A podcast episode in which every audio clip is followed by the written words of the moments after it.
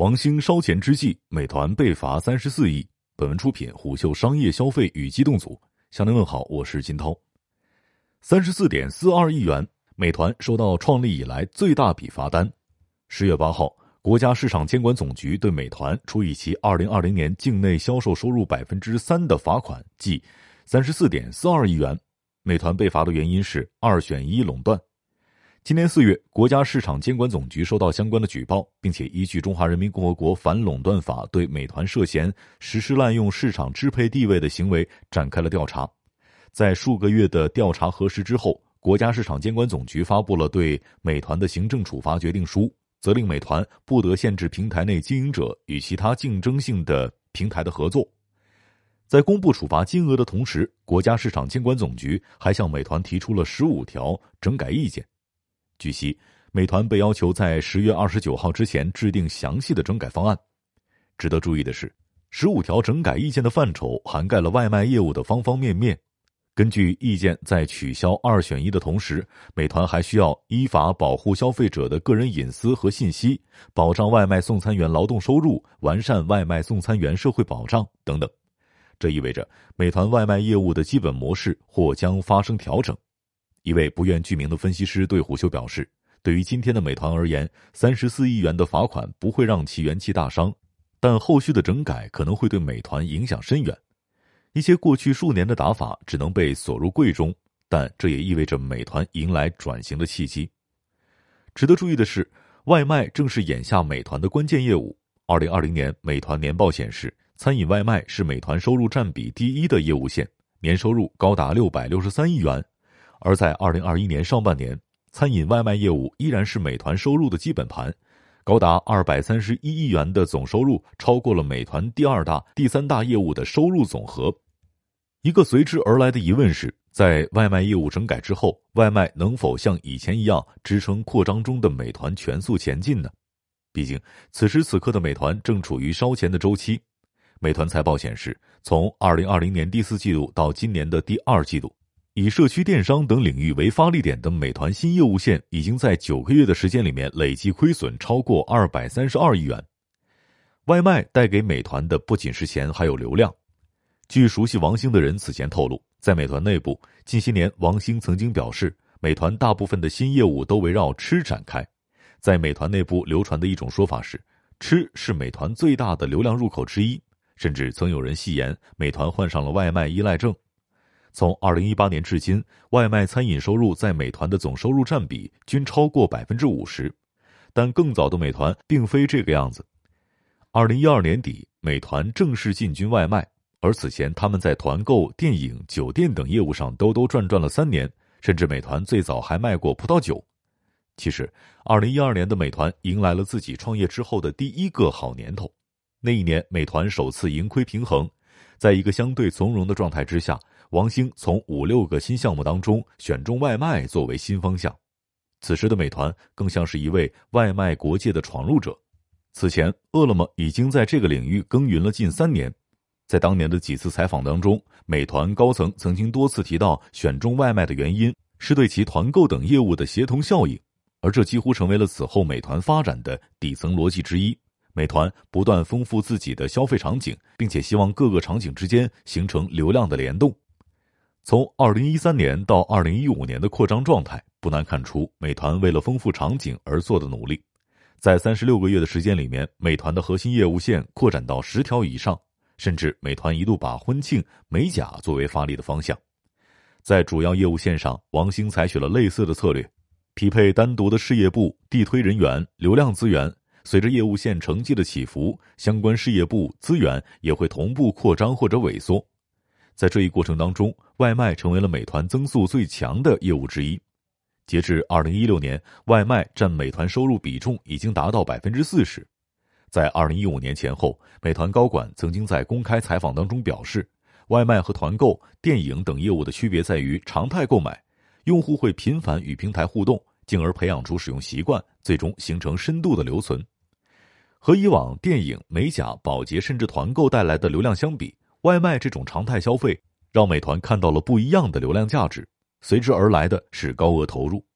在二零一五年，美团已经把外卖视为核心业务线，甚至为之匹配了王慧文这样的核心管理者。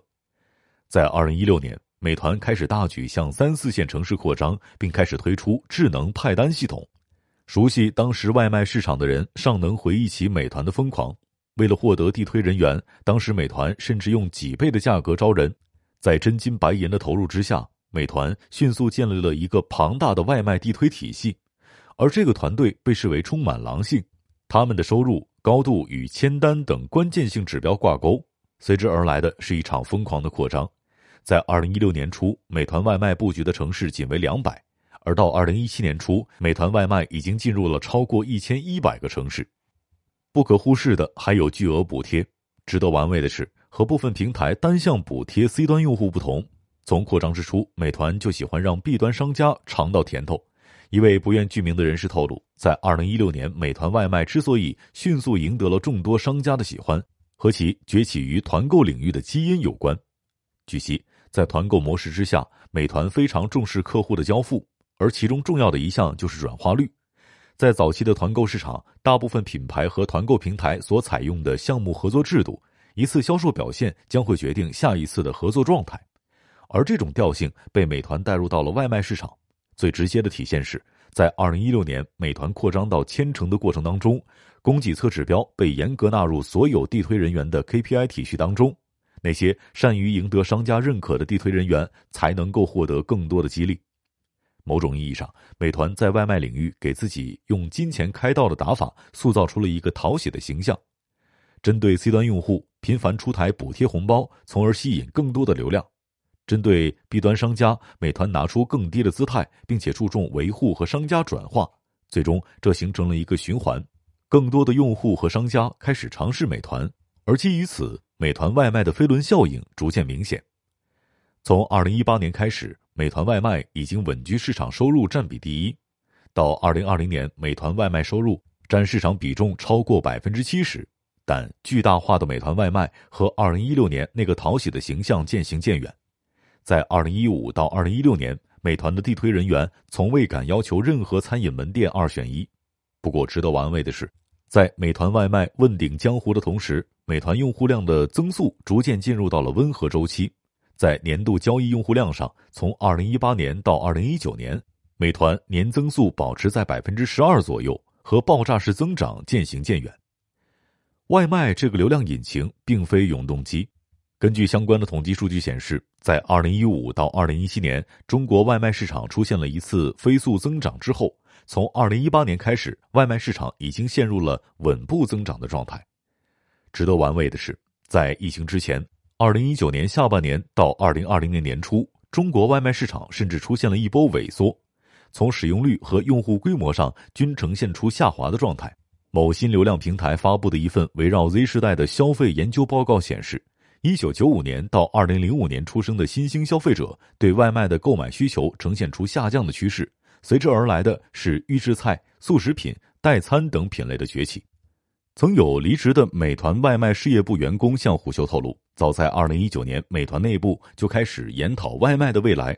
一个所有人都看到的趋势是，固有的外卖模式绝非永恒模式。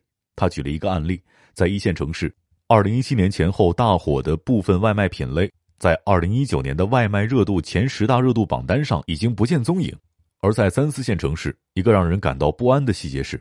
年轻一代消费者对于线下真实世界的餐饮消费兴趣盎然，在一部分熟悉美团的人看来，疫情延后了美团的转型。